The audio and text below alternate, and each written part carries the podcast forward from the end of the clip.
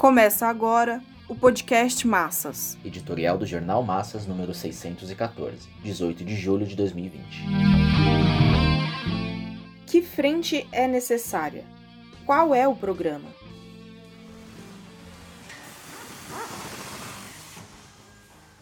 Está mais do que claro que a classe operária e demais explorados estão voltando ao trabalho, golpeados pela pandemia, desemprego e redução salarial. Também é visível que os micro, pequenos e médios comerciantes e o setor de serviços sentem o peso das perdas. Milhões que antes da pandemia estavam empregados se somam a milhões de desempregados e subempregados. Fonte de milhares e milhares de empregos, milhões de empresas, micro, pequenas e médias, fecharam as portas. Milhares que trabalhavam por conta própria sentem que poderão ser futuros desempregados, perdem suas fontes de renda, muitas delas familiares. Endividados, não conseguem cumprir os compromissos financeiros e não têm como sustentar o aluguel de sua venda, bar, salão de cabeleireiro e etc. A classe operária, de mais explorados, pequenos comerciantes e prestadores de serviços são as camadas sociais que arcam com o maior peso da crise econômica, potencializada pela pandemia essa massa de milhões forma a maioria oprimida.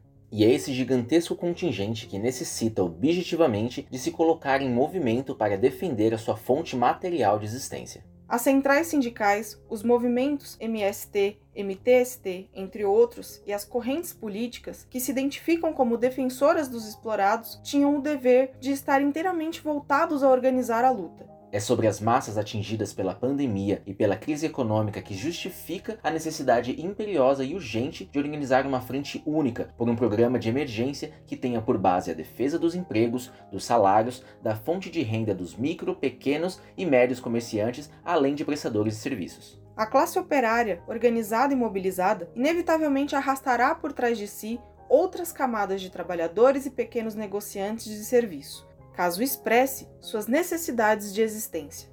A classe operária deve expressar na frente única a exigência dos aliados, micro, pequenos, médios comerciantes e prestadores de serviços, de que os governos cancelem suas dívidas, adiem o recolhimento de impostos, promovam financiamentos subsidiados e garanta o pagamento dos aluguéis. Está mais do que claro que o grande capitalista teve como se proteger uma de suas frações, inclusive, lucrará com a pandemia, a exemplo dos banqueiros e dos fundos que exploram a dívida pública. Assim que a quebra do isolamento social se completar, os grandes capitalistas se recuperarão da queda econômica e sairão fortalecidos. As consequências da pandemia não ameaçaram a existência dos poderosos grupos. Além de já possuírem um gigantesco excedente de capital acumulado, contaram com as medidas de Bolsonaro e do Congresso Nacional. A PEC do orçamento de guerra as MPs, como a 936 e muitas outras, foram montadas como um escudo às multinacionais, aos grandes grupos nacionais, banqueiros e fundos. A essa proteção denominamos de política burguesa de isolamento social, cujos resultados comprovam que, de um lado, mantém os explorados descobertos e, de outro, mantém o grande capital resguardado.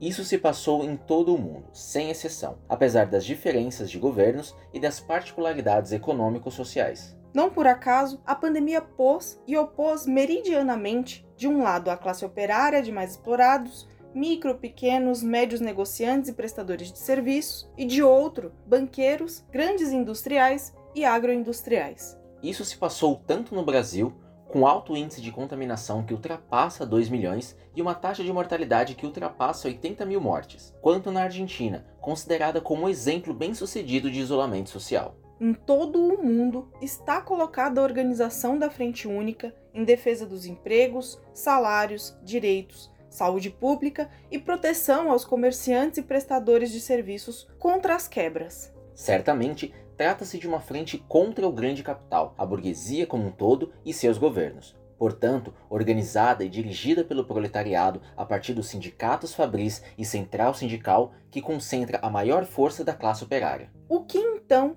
os impede de unir empregados e desempregados, formais e informais, e de arrastar atrás de si os pequenos que se quebram. Precisamente os sindicatos e centrais submetidos à política de conciliação de classes. Suas direções não respondem à classe operária, mas à burguesia, ou a uma ou a outra de suas frações.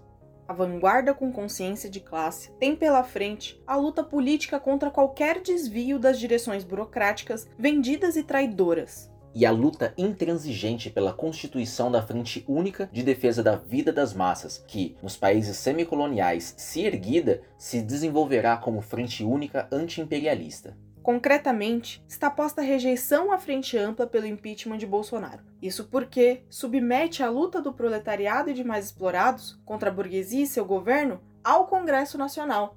Essa frente é claramente pertencente à burguesia, portanto, se opõe à tarefa de pôr em pé a frente única em defesa da vida das massas.